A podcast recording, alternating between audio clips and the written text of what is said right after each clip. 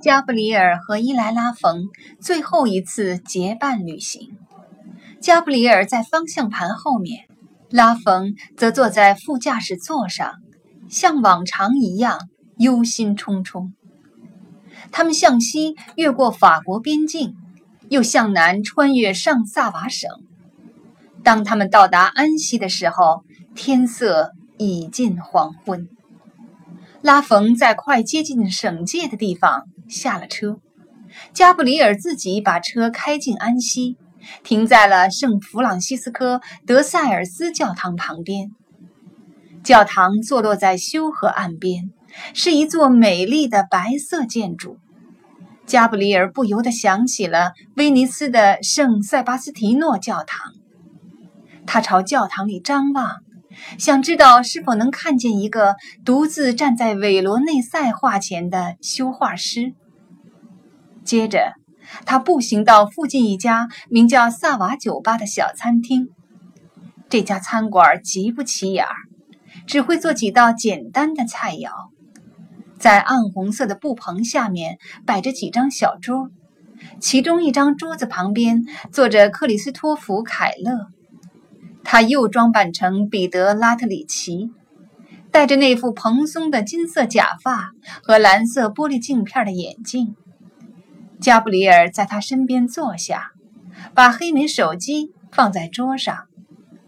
当一个侍者终于走过来的时候，他要了一杯法式牛奶咖啡。我不得不承认，凯勒过了一会儿说：“我没料到事情是这么个结局。你觉得该怎么结局呢，Christopher？当然是。”你拿到卡拉瓦乔那幅画了。我们不可能什么都得到。我找到了比卡拉瓦乔那幅画更美好的东西，也更珍贵。季寒，加布里尔点点头。价值八十亿美金的姑娘，凯勒自言自语地说：“八十二亿。”加布里尔回答：“可是，这会儿谁还在乎到底有多少钱？不再考虑考虑了。考虑什么？谈谈价什么的，一点也不需要。”与此同时，伊莱拉冯在广场上从他们身边走过，加入了坐在隔壁的小餐馆里的雅克布。米哈伊尔和尤西的车停在一条叫格雷内特街的窄窄的巷子里，奥黛德则从一家传统的烤肉串小酒馆里注视着米哈伊尔和尤西的车子。他们都是好样的。凯勒一边侦察广场四周，一边说：“他们所有的人，这不是他们的错。”你在林茨的行动是成功的，Gabriel。到最后，一定是不知哪里出了岔子。加布里尔没做回答，只是盯着他的黑莓手机。他现在在哪儿？凯勒问。离城北一英里的地方，正拼命往这儿赶呢。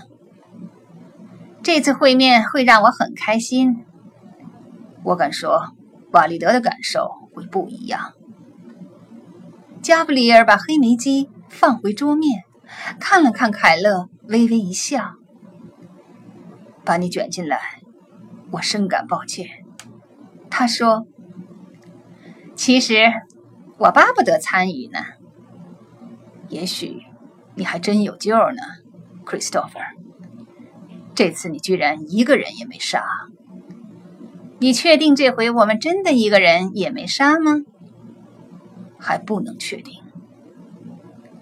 加布里尔又瞟了一眼黑莓手机，闪烁的红灯已在安息城内移动，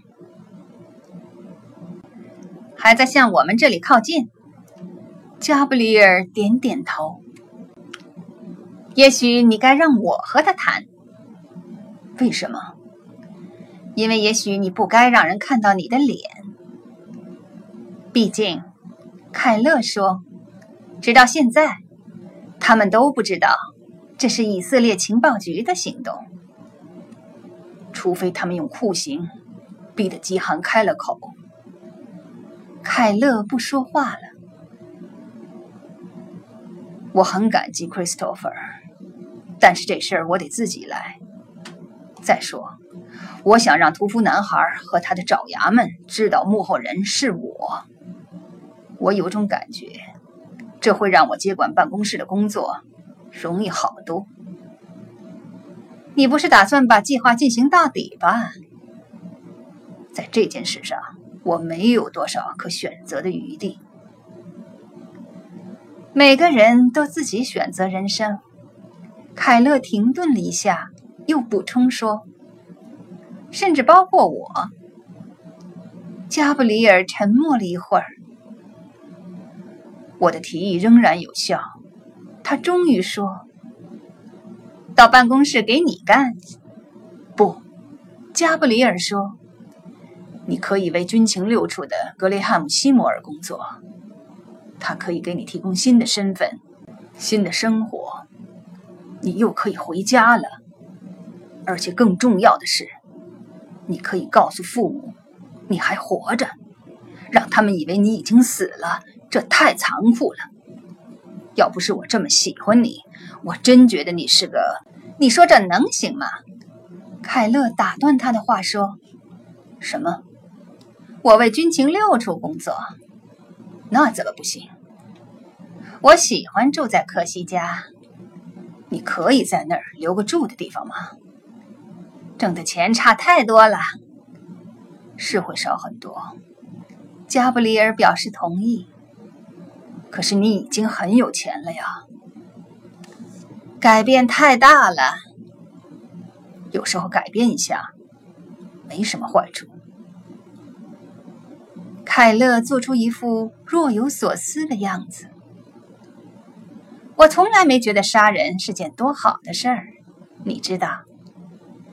我只是特别擅长这行。我太理解你的感受了，Christopher。加布里尔又看了看黑莓机。他在哪儿？近了。加布里尔回答：“非常近。”到底在哪儿？克里斯托弗又问。加布里尔朝格雷内特街点点头：“就在那儿。”